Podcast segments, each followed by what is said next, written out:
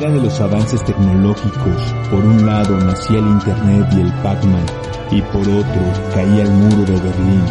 La música llegaba a su punto más alto, pero desaparecía el acetato. El cine y la televisión dejaban clásicos, los ochentas o los años maravillosos. Esto es Proyecto Insomnio.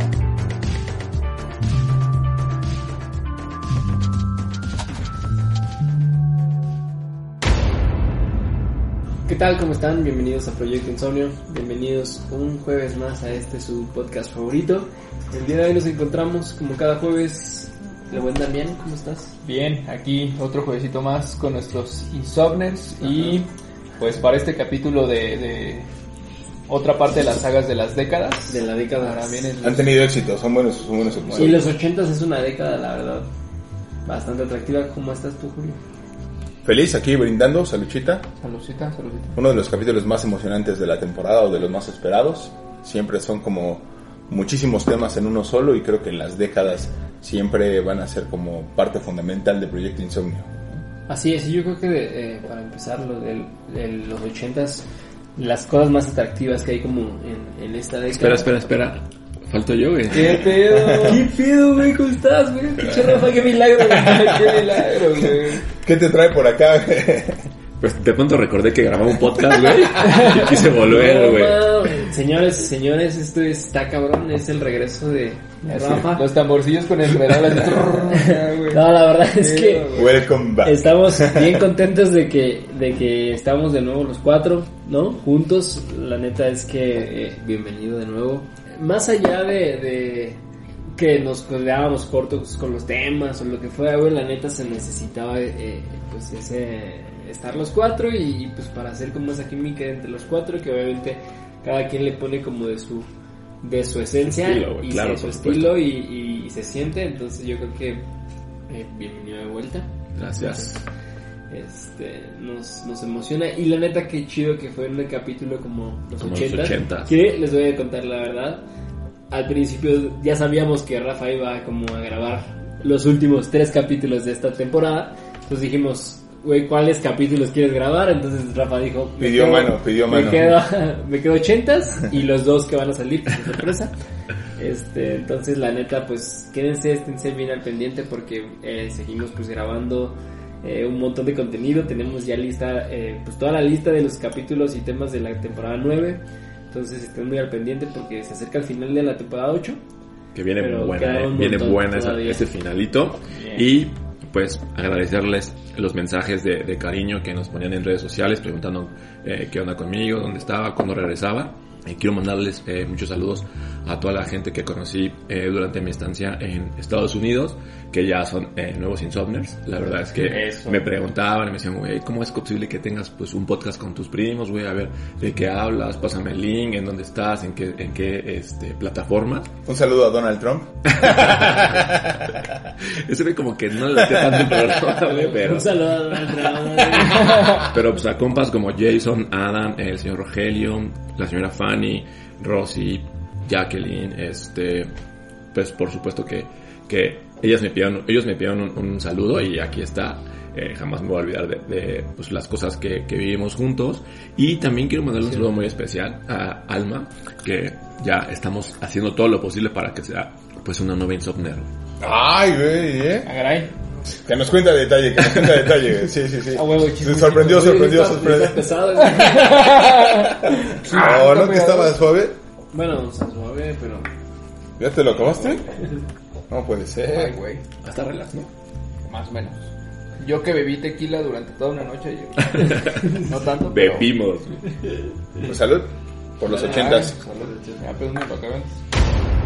Es que mira, yo creo que la verdad hablar de los ochentas, como decíamos, es hablar de muchísimas cosas, pero hablemos de series de televisión, que fue como una de las décadas en las Claro, que por empezaron supuesto. como con el boom.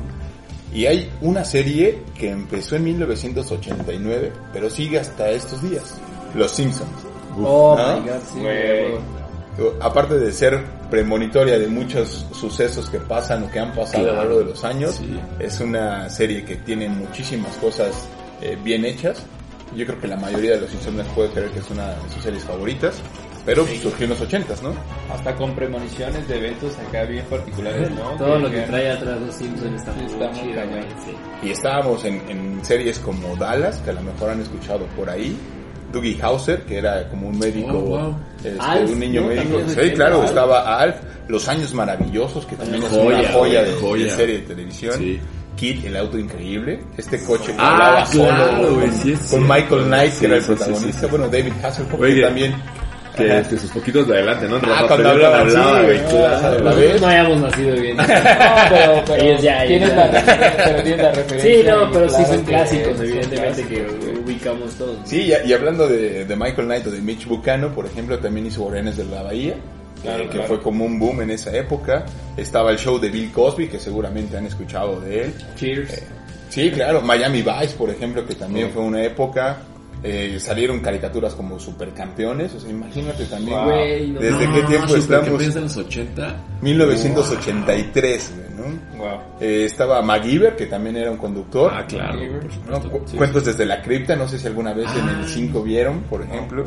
Calabozos Calabozos y dragones, o sea, hay infinidad de series de televisión que podemos seguir hablando y tardaríamos un capítulo más hablando de series de los ochentas, Sí. pero es colocarnos como en ese en esa época. Sí, y también algo bien interesante que sucedió en los 80s fue la aparición del compact disc, el CD, Wow. ¿no? Ojo con este dato porque fue uno de los mejores inventos de los 80s, o sea, superó la calidad musical de sonido, vaya, de, de los viniles, por ejemplo, ¿no? Porque cambió radicalmente la forma en la que se escuchaba la música.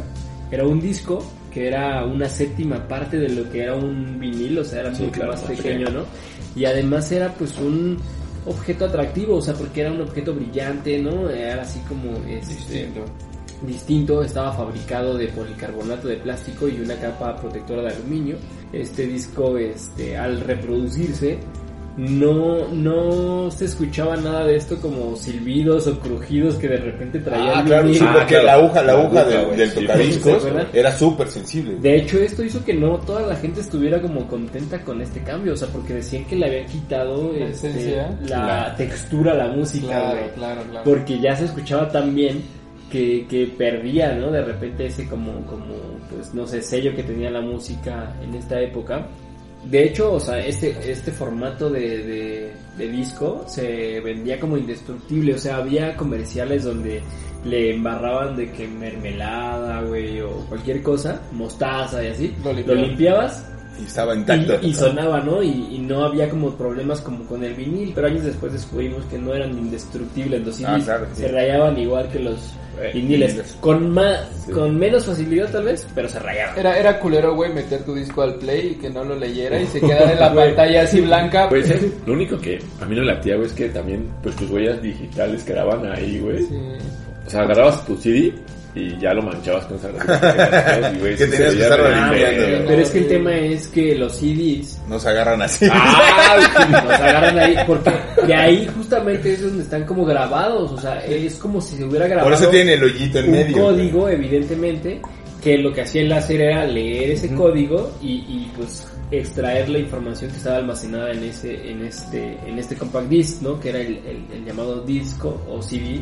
Fue desarrollado por Philips y por Sony, ¿no? Y fue eh, se empezó a comercializar justamente en el en el año 82, en 1982, ¿no? El CD cambió para siempre el mercado musical y el informático porque también podías ya almacenar videos, fotografías, o sea, el CD llegó a revolucionar como la industria. Y tenía mucha más memoria que a lo mejor, por ejemplo, en el tema informático, un floppy disk o cosas Ah, así. claro, exactamente. Que ya podías Ah, pues incluso el, el cinco borrar. y media, el tres y media, Justo, güey. y que ya podías incluso borrar y regrabar en algunos. De hecho, primero existió la versión del CD Ajá. donde Sí. solo podías grabar y ya después salió la versión donde lo podías borrar y reescribir sobre ese Sí, CD, güey. claro. O sea, sí, sí estaba... Yo, o sea, yo me acuerdo de eso de los noventas, güey, pero nunca me imaginé que Desde en los los 80 80 ya ya estaba, güey, esa onda, güey. Y no, y otra de las cosas que también en los 80 surgen para el año 85 dentro de todo este como ámbito de la tecnología que la verdad los 80 fueron como justo eso, güey, como el- la tecnología este, Sí, un avance importante, ¿no? Eh, Recordarán el Nintendo Entertainment System, ¿no? Que era también conocido como NES, NES, ¿no? Claro, ¿no? sí, sí, sí. que es la segunda consola de- que saca Nintendo, justamente esta compañía, saca una videoconsola de 8 bits que pertenece a la tercera generación de esta industria de videojuegos y se lanza eh, al mercado en Norteamérica, evidentemente, en Europa y en Australia, güey. Entre aproximadamente los años del 85 al 87 sale a la venta este, esta consola, pero desde el 83 ya se comercializaba en Japón, ¿no? Y los juegos que tenía este, esta consola era Donkey Kong, Uh, Ah, claro. Jr. y Popeye, güey. No, pues, ¿no? No. También esta consola se empieza a comercializar en China, en Vietnam, en Singapur, en Camboya y en Filipinas.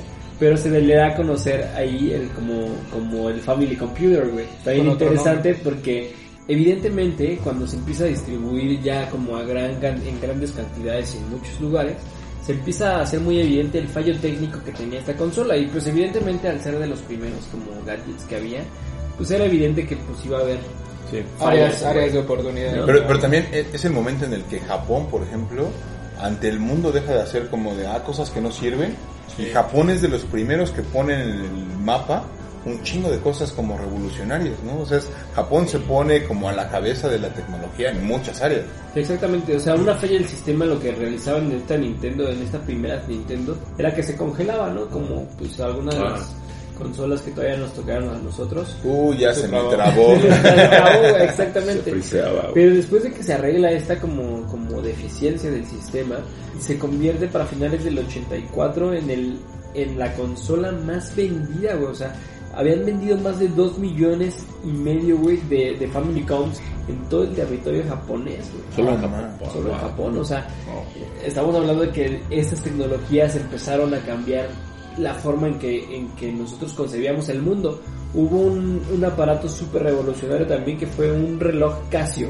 Uh, el de la calculadora, güey. No, ma, claro, güey. Recordé la primaria, güey, en ese momento. Pero güey. justamente eso, ¿Se te olvidó la calculadora? No, aquí la traigo. ¿Qué hubo? mira, era un deseo de, de que todas las tecnologías o de adaptar muchas tecnologías en un solo sitio y al alcance como de la mano, ¿no? Claro. Pero como casi todo lo que se hizo de tecnología en los 80s, güey, era poco práctico, güey. O sea, era, era realmente bueno, o sea, tecnológicamente hablando era bueno, pero era muy poco práctico, güey.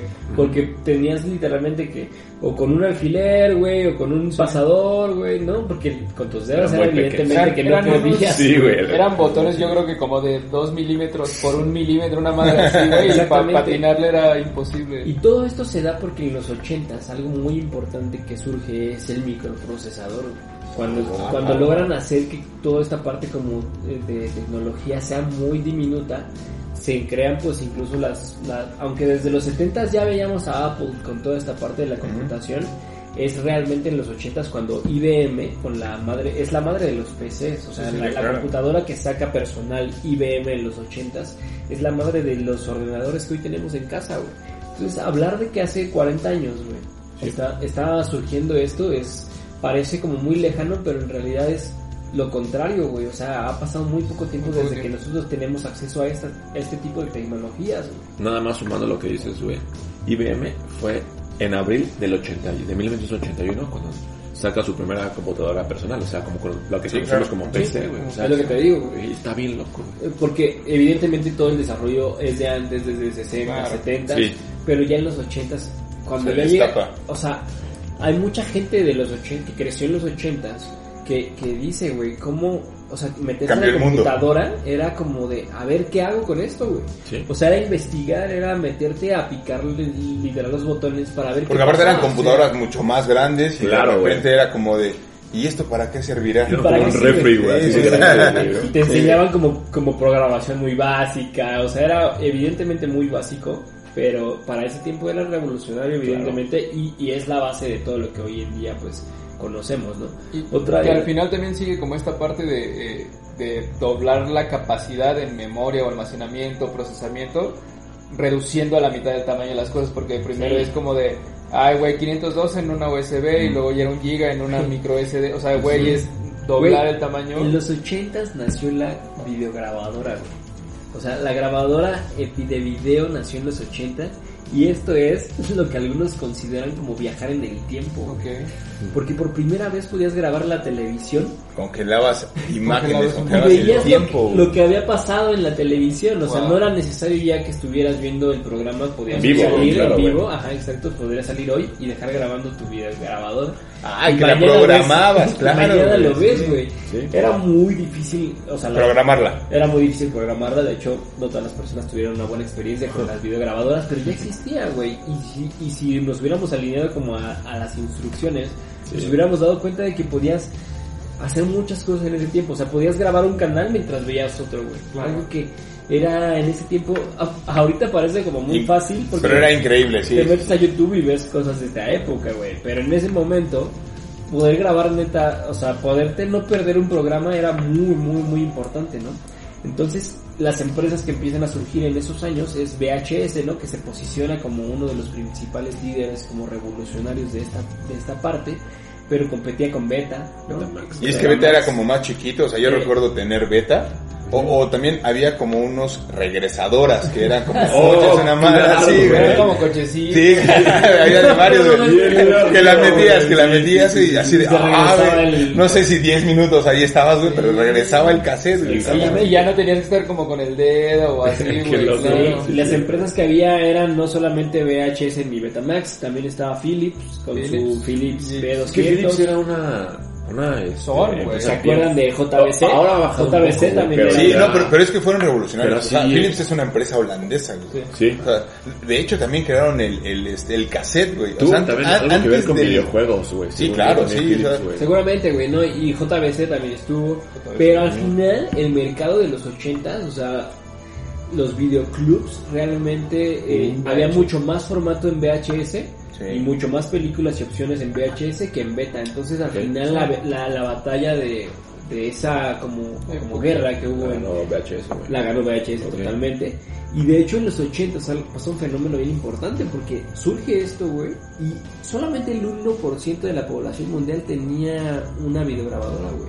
En esta década El pasó 1%, del 1 güey, no al seas 60, mamón. güey. En esa No, década, no. Wow. El 60% de la población ya tenía una videograbadora en los 80, güey. O sea, ahí te das cuenta de que también la oportunidad, güey, de, de comprarte un, un, este, un gadget como este, güey, como lo que significaba en ese tiempo, también era como ya muy Ya, accesible, güey. claro, güey. ¿No? Sí, que fue lo que empezó a revolucionar. Cuando ya puedes tener un celular, güey, porque Claro. también los celulares, los primeros Sí, teléfonos o sea, móviles. así una madresota, un tabicote, pero ya Pero, podías hablar de... exacto. Decías, estoy aquí, ¿no? Así, a lo mejor no era la mejor señal. ya no estás en tu casa. Ajá, pero ya, ya era así como que, ah, estoy aquí en el parque tal. Y, y es que, por ejemplo, o sea, hablas del, del disco compacto, pero desde el principio de los 80s, para ser específicos, a lo mejor un año antes, 1979, se crea o sale al mercado el Walkman. Ajá. Segur- Ok. Seguramente todos alguna vez Todos tuvieron un Walkman. Sí, sí, a lo sí. mejor, no sé, los de 15 años para abajo no tienen ni idea de lo que estoy hablando. Yo creo que ya incluso 20. Sí, ¿no? Pero eh, surgió como algo muy chistoso. El copresidente de la compañía Sony, su agenda era como andar en aviones de gira y demás, haciendo reuniones. Se la pasaba con una grabadora escuchando este, música clásica. Le pidió a su área de desarrollo que crearan como algo útil para que él pudiera escuchar música durante todas sus jornadas. Sin molestar a alguien más. Sin molestar a alguien Claro, más. Claro. Obviamente operaba con un formato cassette, ¿no? Que antes del Ajá. CD era el cassette, ¿no? Pues Sony crea este Walkman para una necesidad personal del copresidente. Cuando ven que tiene mucha eficiencia, se lo comparten al presidente y deciden lanzarlo, lanzarlo al mercado. Y de repente revolucionan la industria musical porque solamente ya era por un capricho. fue un güey. capricho, Sí, güey. pero Bueno, claro, capricho güey. necesidad. Sí, claro, porque neta es hoy en día, güey, nada supera esa experiencia de, de, de escuchar música tú solo. güey. Sí, No, no, nada, nada, Güey, nada. yo, o sea, Nada yo soy, supera, güey. Yo soy fan, güey, de traer mis audífonos, güey. O sea, audífonos. güey, Pero es para una cualquier experiencia. actividad Es que hagas. Sí, güey. o sea, puedes irte a correr Sí, y traes sí. audífonos. Al gimnasio, Al gim- a lo que quieras. Estás trabajando, güey. O incluso, güey, cuando quieres escuchar, o sea, te metes en tu cuarto, güey, Relajarte apagas las un luces, rato. güey, te pones tus audífonos Sí, claro. y viajas bien, No güey. Es- está cabrón. son de las cosas que yo más disfruto, güey. O sea, Sí. Escuchar Proyecto No. Insomnio. güey. Bueno, bueno, eso, eso ya es vanidad. Ah, Bueno, es Sony- que Sony- hay gente, güey. Sony vendió más de 50 mil unidades en los primeros dos meses después de que salió al mercado. güey, ¿no? Aunque parece algo lejano, hablábamos de la empresa Philips, ¿no? Que es una empresa holandesa y que ella desarrolló el formato de almacenaje de audio en citas magnéticas, que es este famoso cassette del que les hablaba que Claro. surgió en los 60 pero que sirvió para que el Walkman, su, su nombre lo dice, ¿no? O sea, Walkman, hombre caminando, ¿no? O sea, es Sí. la posibilidad de tener personalmente tu música, escuchar lo que quieras sin estar molestando a otros, ¿no? Porque también en esa época había el famoso boombox, que seguramente Sí, si lo claro. buscan en internet son estas grabadoras que de repente traían, Sí, Ajá, por exactamente, que ibas a ir que en los parques, claro, Pero eran súper pesadas, ¿no? súper pesadas y obviamente pues, la ponías y escuchaba a toda la gente que estaba a tu No alrededor. mames, pero qué buena época. güey. Sí, también. Pero eso originó que el hip hop naciera, güey, Claro. porque de repente ya tenía la función de grabar, regresar y ponerle play. Entonces de repente reproducías, ponías pausa, grababas y empezabas o empezabas con el famoso este beatbox, ¿no? Que empezaban a, a- Sí, a la banda que con la boca, güey. No mames. y, y- y el acercamiento de repente de esa tecnología a la gente era como de desde tu grabadora puedes puedes crear crear música. Claro. Yo creo que eh, lo que decía Julio, el, el origen de y esta necesidad de tener tu música contigo, también eh, fue la época dorada justamente de, de la música en general, porque pues en los 80s viene como una explosión de esta industria derivado justamente de todos estos gadgets y de un buen de tecnologías que la acompañan, además de muchísimos, muchísimos movimientos que eh, pues justamente se dan con, con esta como evolución Es que de, yo de creo la que eso es época. lo más importante de la década, porque de repente muchísimos géneros Es correcto. tienen como ya la posibilidad de expandirse, güey. Eh, Pero exactamente, ¿sabes güey. qué? Que es una de las cosas como muy importantes de los 80 es como el desarrollo del sintetizador. O Sí. sea, ya estos como sonidos y mezclas de todos los que hacía como los teclados sintetizadores eran es muy distintivo en los 80 güey, o sea, que podías meter justamente una distorsión y cierto sonido muy específico a, Sí, a sí, los ruidos y a la misma música, ¿no? Eh, pues se dieron géneros como la música electrónica, eh, también apareció el hard rock con exponentes como Bon Jovi y Guns N' Roses, está el heavy metal que pues si bien tiene un movimiento de origen en los 70s, en los 80s hubo bandas que se consolidaron bien cañón como Iron Maiden y Judas Priest, aparece el hip hop como ya lo mencionó eh, Julio, en donde los raperos hacían este beatbox y otros rapeaban y hacían rimas. Viene la mezcla cuando pueden grabar Ok. y después reproducirlo como música, entonces ahí es donde está ahí el, el hip hop. Imagínate, Viene eso, eso que está bien interesante, güey, porque hoy en día, güey, ese tipo de, de, de colaboraciones se está volviendo otra vez como Sí, el boom, güey. Sí, sí, De- sí, totalmente. El, el rapear o, o hip, hop- hip, hip hopear con otro tipo de música, güey. O Sí. otro Sí, género. mezclar güey, géneros. Se ha vuelto bien, bien, bien, bien popular O sea, ahora, meter güey. como un... Un, este, Un Ángeles Azules con Sinfónico. Exacto, güey. o meter un, un tema como una parte de rapeo en un reggaetón, Sí, güey, en un sí, rock, güey, claro, muy güey. chido. o incluso por ejemplo el K-pop, ¿no? Ahorita todo. BTS, Sí, todo claro, esto, o sea, es pop, pero trae una parte como de, Sí, rap, de rap, y todo eso porque está vigente, güey. Sí, sí, sí. Aparece también el post-punk, que pues es una subcultura un poco más gótica, pero da origen a bandas como The Cure. Viene, este, también aparecen No obviamente, Cure, aparecen obviamente también eh, muchísimos artistas, pero pues dos de los más cañones es Michael Jackson y Madonna, que se vuelven los reyes del pop. Eh, también aparece Prince, que es otro Claro, grande Prince. personaje de esta época. Whitney Houston, este, que pues a- aparece con una técnica vocal súper, súper, este, Sí. pues ya muy depurada, muy, eh, muy a su estilo. No, está pero Queen. Sí cantaba impresionante, güey. Está Queen, que pues ya sabemos que se formó en Claro. los 70s, pero en los 80s es donde se Boom. da este boom con, con este Freddie Mercury. Aparece U2, que pues es una, bar- una banda irlandesa que eh, también estallan en el género rockero. Lo que mencionaba Carlos, eh, el tema de los sintetizadores en bandas como The Pitch Mode, New Order, Uh, The Buggles, Ultravox y Alpha Vile, que pues también, eh, te digo, vienen muchas con el origen de los 70s, pero en los 80s Cuando justo con las sí, sí, tecnologías sí. y toda esta revolución. Es que, es que justo eso, ¿no? Los 70s como son la antesala como a lo que venía. Exacto, exacto. Y también sabes que empieza como la, la música latinoamericana a También. crearse y supuesto, exponenciarse cañón. Con un buen de influencias de la música mundial Claro, en general.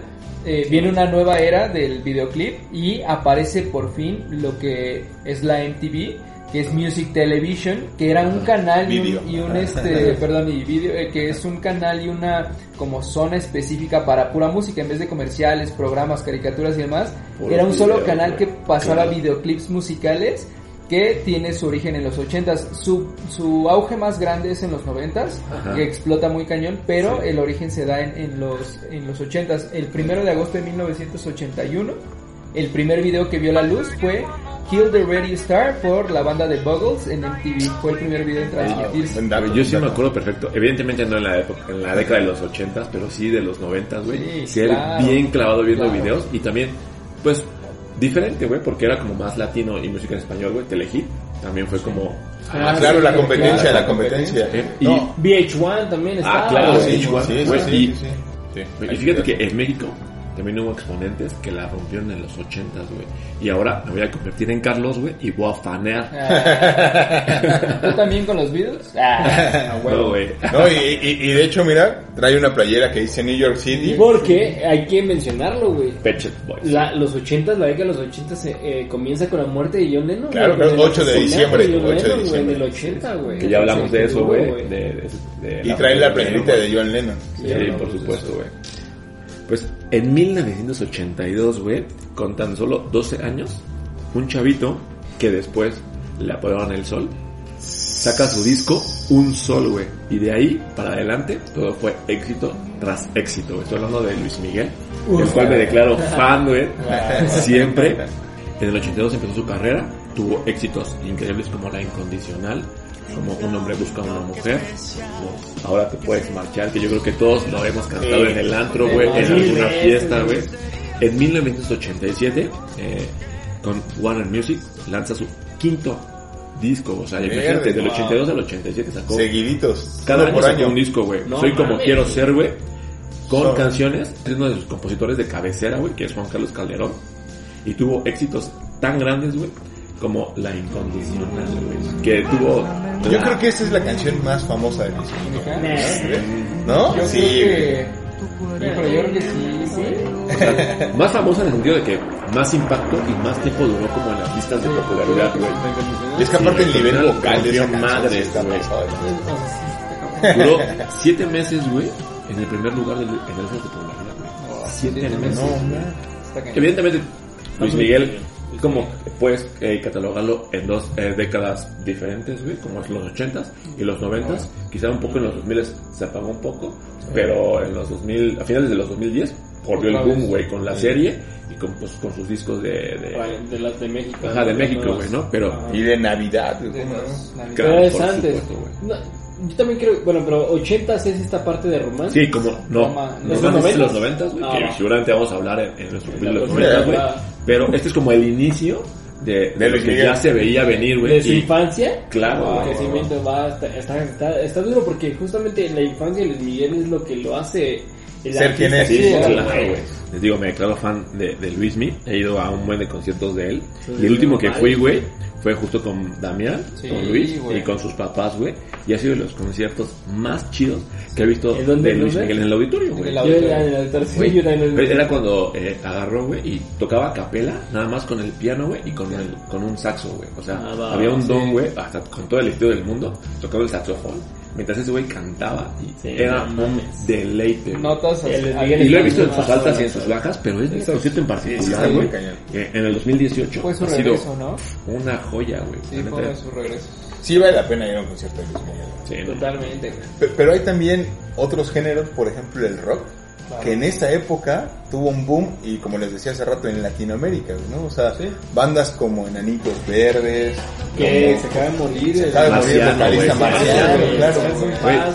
de Danitos Verdes, yo puedo decir que este, tengo una canción que está como en mi top 10 de, de, de las vida. que me gustan. Luz verde. Luz de, sí, luz de Sí, día, güey. Es- el champán. Es ¿no? una joya, güey. Tiene muchas canciones, o sea, pero, pero era como, o sea, el boom de muchas bandas. O sea, en México teníamos Caifanes, eh, en España estaba como grupos como La Unión, o sea, Los hay- Héroes. los héroes del silencio, claro, que de repente se volvió como hasta un movimiento, ¿no? El famoso rock en tu idioma, volumen 1, volumen 2, que compilaba todos los éxitos de estas bandas que estaban aportando algo Y nuevo a la evidentemente todo eso no sería eh, posible sin un contexto social, güey. Claro. O sea, realmente eso te demuestra, o sea, la música que suena ahorita y así te demuestra un contexto social y la realidad en la que vivimos. En este lado sonaba pues también los Soda Stereo, güey. Justo en el 82 es cuando eh, nace Soda Stereo, güey.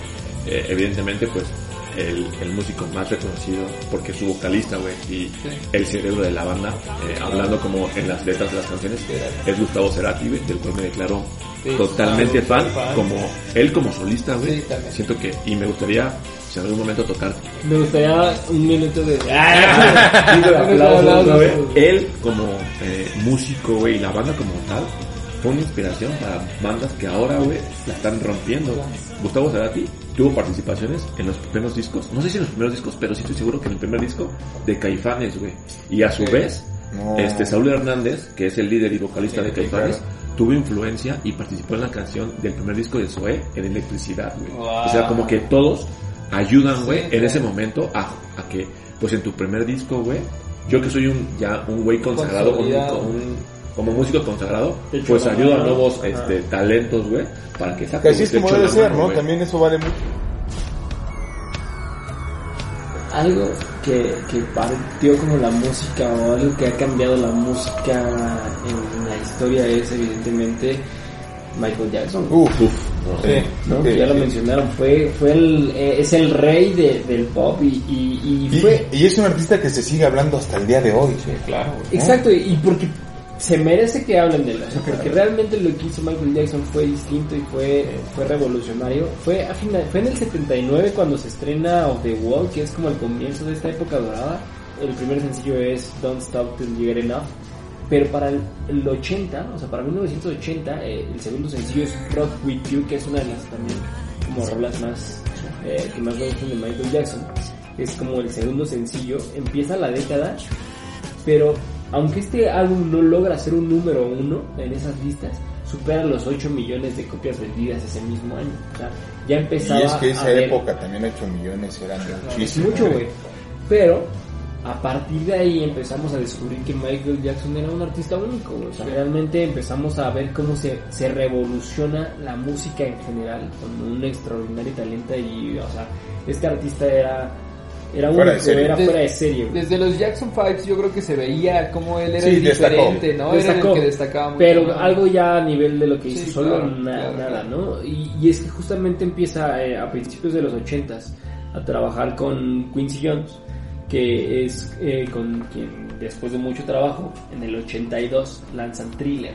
Uf, no, o sea, O sea, cuando ya sale Thriller al mercado, o sea, con un costo de 800 mil dólares, producen un video, un videoclip de esta canción de, de Thriller, ¿no? Que le daba como título al, al álbum. Y redefinió el concepto de los videoclips. Claro, sí. ¿no?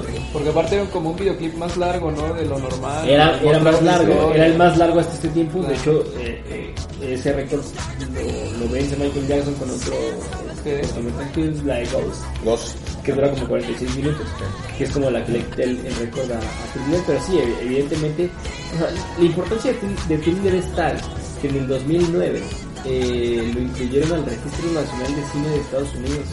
O sea, es el primer video musical en ser incluido a las listas como un tesoro cultural. ¿no? Este álbum también contó con la colaboración de Paul McCartney cuando todavía eran amigos Paul McCartney. Oh, Antes claro, de que claro, le claro. comprara los derechos. Los derechos. Exactamente. Entonces, para que vean es- la importancia de este disco, o sea, de nueve canciones que tenía el disco, siete fueron sencillos, güey. Wow. Conocimos, evidentemente, Thriller, Beat It, Billie Jean, güey.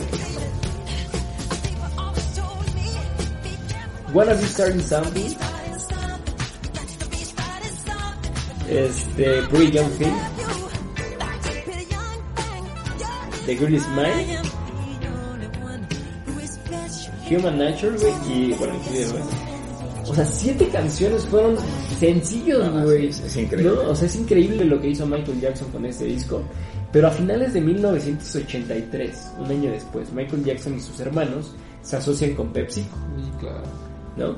Eh, hacen un acuerdo pues importante de unos 5 millones de dólares, ¿no? Que algo sin precedentes para ese tiempo. No sé.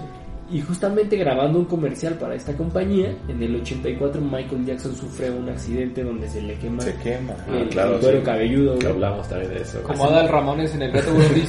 No. Oye, está bien verde. Ese video está bien loco. Sí, güey. güey, saludos a Adal Ramón. No, Shot, Y- shot, shot, más. shot. Shot En vivo, va. A ver, pásame. Tú sigue hablando, yo voy sirviendo. por Michael Jackson. Pero bueno, Ahí está el mío, güey.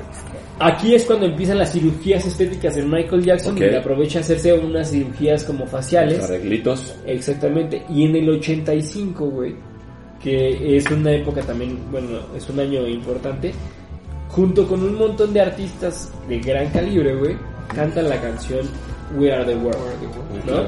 Donde, este, evidentemente, las considerables ganancias se iban a, a compartir con eh, la asociación de USA for Africa Foundation, que era como pues evidentemente ayudar a las todas estas civilizaciones de hambruna, ¿no? Y enfermedades que había en el continente africano.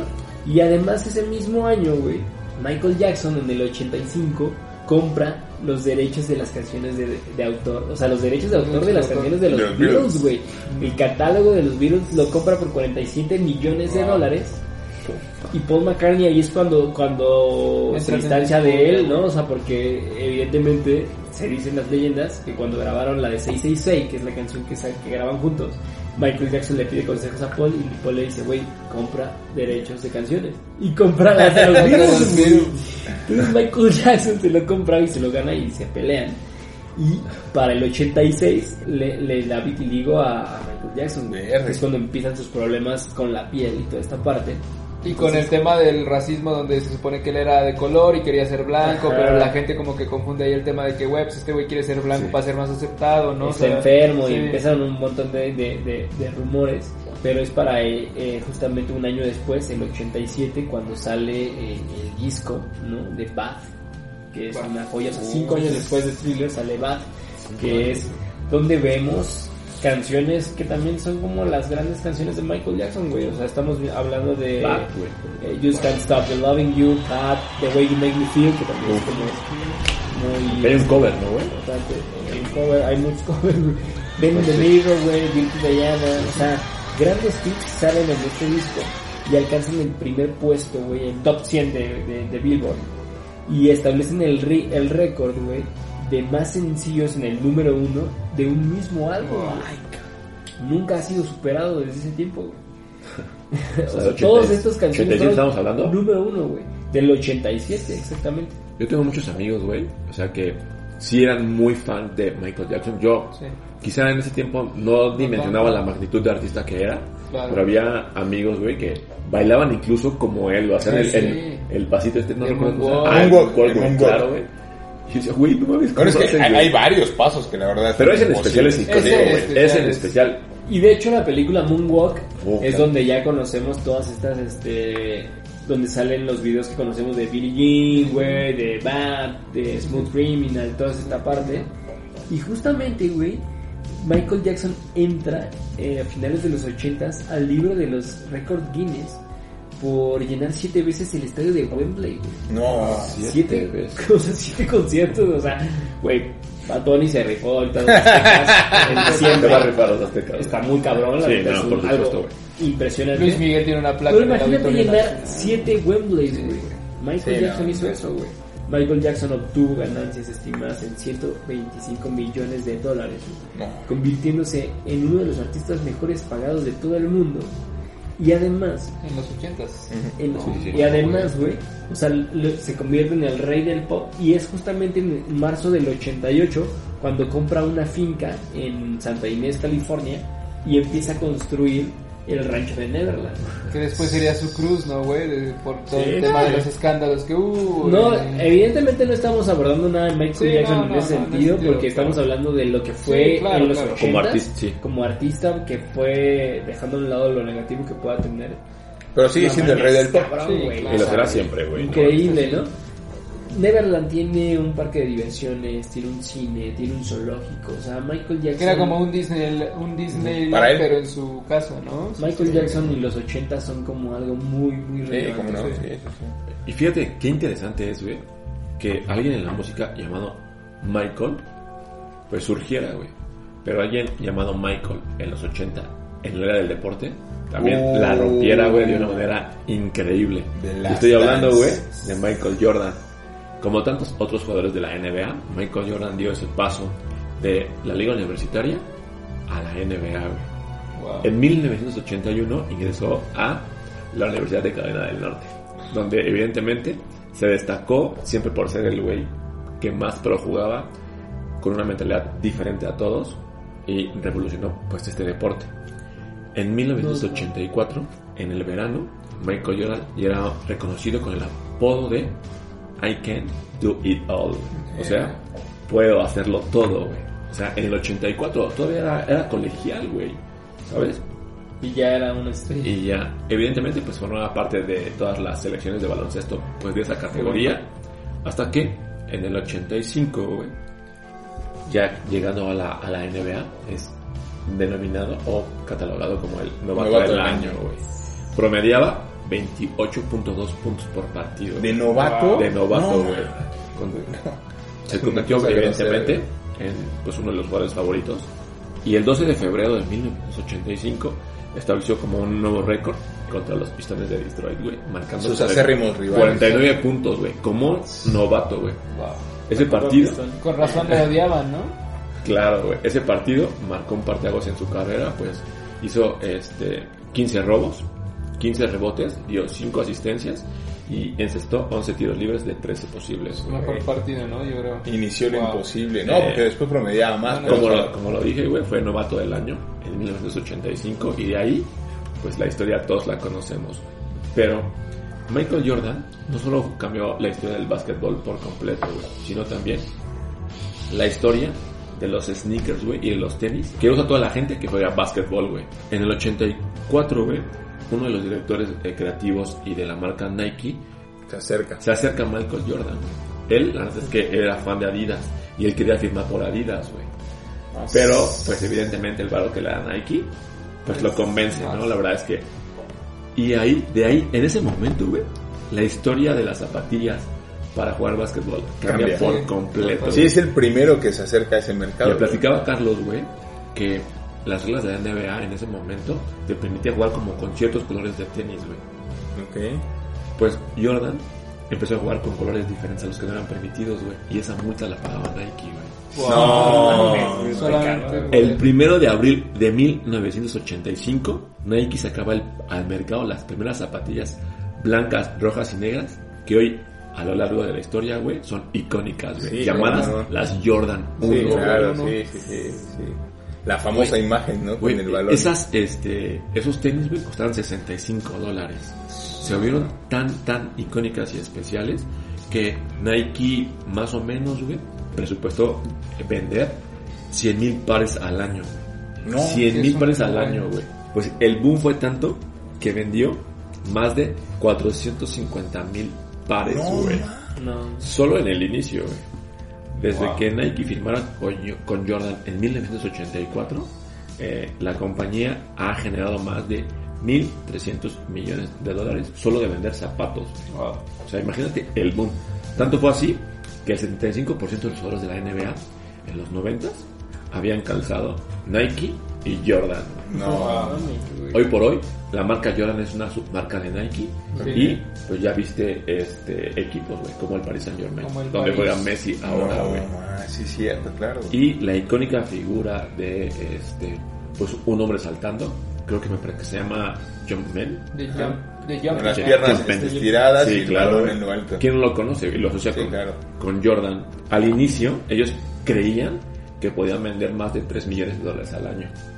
Solamente de vender este, las zapatillas de, de Michael Jordan. Hoy por hoy, Nike factura solo de vender la marca Jordan más de 3 mil millones de dólares al año. No, Ay, güey. O sea, imagínate, es un ganar-ganar, güey. Gana Jordan y ganó Nike, güey. Porque Y ganamos en, ese, todos. En, ese, Ah. en ese momento exponenció la marca. Sí, muy claro. cañón. Sí, sí, sí.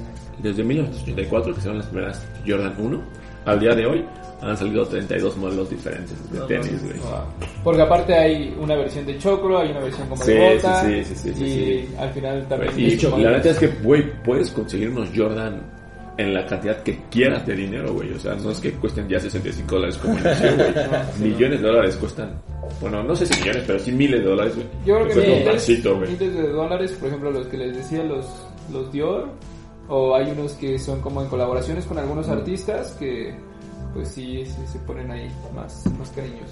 Es que en los ochentas pasaban muchas cosas, o sea, podemos hablar de deporte, de música, es más, de política, sociedad. Supongo que muchos han escuchado hablar de la caída del muro de Berlín. ¿no? O sea, el 9 de noviembre de 1989, de manera pacífica y sin derramar sangre o disparar algún arma, la caída tuvo su éxito, ¿no? Recordaremos que Alemania estaba dividida en occidental y oriental. En occidental era un modelo capitalista que eh, había implementado un poco Estados Unidos. Obviamente todo esto después de la Segunda Guerra Mundial. Y, y el oriental que era un sistema eh, social, bueno, venía este, de lo ¿Como que era... socialista? Ajá, era socialista, pero de la URSS, por ejemplo. Sí. Entonces estaba un muro dividiendo ambas este, zonas. En el socialista obviamente eran empresas del Estado, en el capitalista eran empresas privadas y la economía era muy distinta, ¿no? Sí. Hasta estas fechas, o sea, el 13 de agosto de 1961, por ejemplo, empezó la construcción de este, de este muro? muro? exactamente. Eh, entre 1961 y no- 1988, más de 100.000 ci- ciudadanos intentaron saltar el muro, ¿no? O sea, de cambiar de un régimen al otro. Sí, porque tengo entendido que en uno les iba, entre comillas, mejor que en otro. Sí, y también sí, las sí. condiciones de vida que tenían, me parece que en el, en el lado como socialista no eran como tan, Claro, tan buenas como el capitalismo. Claro, y todos intentaban ir de aquel lado para tener un mejor trabajo, una- un mejor como estatus de vida, ¿no? Ese era el tema. Hasta octubre de 1990 se hizo efectiva la reunificación de la Alemania, se firmó el Tratado de Unificación entre Estados Unidos, Francia, Gran Bretaña y la Unión Soviética, donde renunciaban como a sus derechos, bueno, a los derechos del país. este, Sí, que porque estaba como hipotecado por el tema de la guerra, ¿no? En donde tenían que resarcir como los daños a los países ganadores. De... Sí, exactamente, o sea, habían repartido ese territorio y tenían derechos sobre, sobre la Alemania. Hay un dato muy curioso que es el 9 de noviembre, un militar de alto grado anuncia que se darán pases libres para cruzar de una parte a la otra y le pregunta a un periodista que a partir de cuándo. Y dice, a partir de ahora. En dos horas se moviliza la gente y el muro cae. Está impresionante, ¿no? Sí, sí, sí. Hay Digo, y hay muchos todavía, videos. ¿no? Sí, Sí. bueno, obviamente es más simbólico el tema Claro, de, claro, de la destrucción Güey, del de muro. hecho ya, o sea, cuando vas como de turista, me acuerdo perfecto que me contaban, güey, que ya hasta te venden como un cachito del muro de... de- Ah, sí, güey, no. güey, sí, sí, sí. Sí, como para el recuerdo. De ¿verdad? escombro, ¿verdad? Una cosita de nada, güey, o sea, una piedrita, algo así, Ah, pero está bien, sí, lo sí, sí. pagas, güey. Yo también les diría, no, esto es de aquí. Y es un tabique rojo así, bien, bien reciente, ¿no? Que huele a- todavía huele a tierra mojada, güey. Eh, Y pues todo en la década de los 80 no fue color de rosa. También hubo eventos importantes que marcaron la historia de una manera pues negativa. En 1981 se descubre en los primeros casos de una enfermedad que hasta el día de hoy es mortal en nosotros, que es el VIH o conocido también como SIDA, claro. el síndrome de, de inmunodeficiencia adquirida.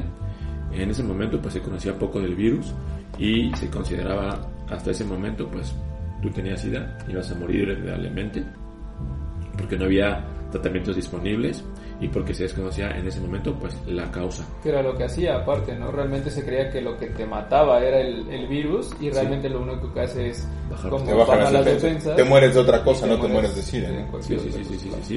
Eh, y no obstante, gracias a los avances médicos que hay al día de hoy y a los medicamentos y a las campañas de prevenir el contagio del virus, eh, pues las personas que tienen este virus hoy pueden vivir pues de una manera, o no sé cómo llamarlo, güey, como, como O sea, una un mejor calidad de vida. Exacto. Más Eh, esperanza de sí. vida, por así decirlo. Totalmente. Estos avances pues son en diferentes etapas y han contribuido a, primero que nada, a comprender la enfermedad y cómo te puedes contagiar y después a luchar contra ella. No. Los inicios de esta enfermedad pues radica en que algunos seres humanos del África Central mataban a los chimpancés y eh, consumían su carne. Entonces, de ahí fue donde pudo haber existido El contagio. el contagio.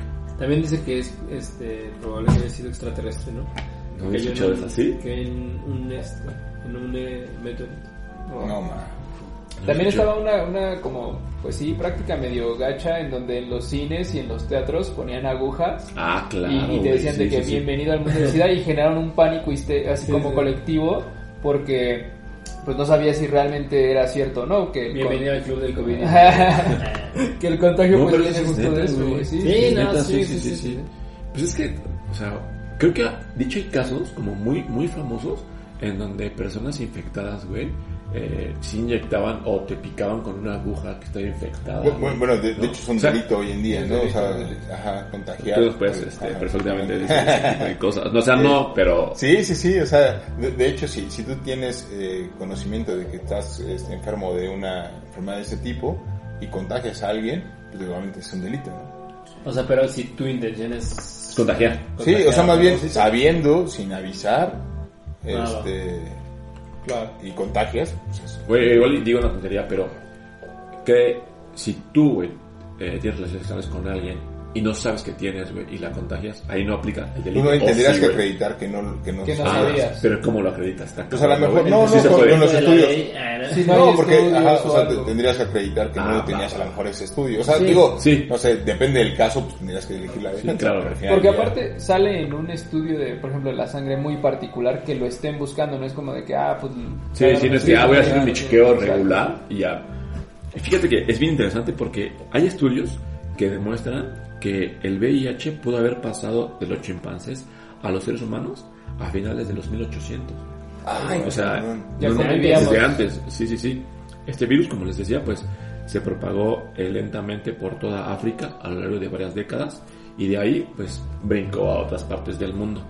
Pero no fue hasta 1981 cuando este, la Organización Estadounidense de Vigilancia y Prevención de Enfermedades, la CDC, de sus, en sus siglas en español, dio como la primera alerta del SIDA y reportó esto como una rara neumonía en California. Ok. En 1981 pues se da como la primera alerta y el 5 de junio la, esta misma organización eh, les digo que informa sobre una rara neumonía entre jóvenes homosexuales que también fue un tema Sí. muy complicado decir que pues solamente las personas gays o con Les daba- contagiaba. les daba O, ¿no? o a los este, afroamericanos también, o a los descendientes africanos, Sí. ¿no? Y hay una película eh, que me gustaría mencionar que se llama Milk, que la actúa Sean Penn, Uh, claro. que es muy buena y habla como de esto y es un activista político que tiene SIDA, güey. Entonces abarca como perfectamente estas circunstancias. Eh, la CDC reportó que estas, digamos que infecciones importunistas, este, también se daban mucho en todos los consumidores de drogas inyectables. Sí, claro. ¿no? Sí, más que por la droga, a lo mejor por la aguja, ¿no? Claro, sí, lo que, lo que platicábamos, a mediados de, de 1982, muchos residentes haitianos en Estados Unidos empezaron como a propagar un poco la, este, la enfermedad. El término de síndrome de inmunodeficiencia adquirida apareció hasta 1982. En español, pues, es SIDA. En inglés es AIDS.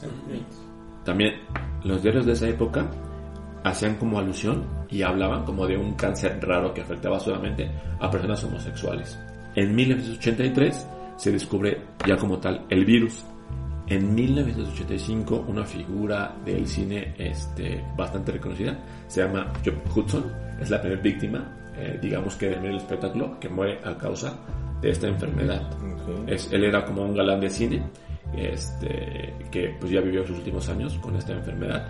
Y en el 84, el especialista estadounidense eh, Robert Gallo había hallado la causa probablemente del SIDA, güey. Y él lo que, lo que hizo fue como bautizarlo con un retrovirus que se llama HTLV3, o no sé si III, digo, la verdad que desconozco esto. También hay, hay algo importante aquí, que el LAV, o sus siglas LAV, y el, el término que les digo, como retrovirus bautizado como HTLV3, son en realidad el mismo virus.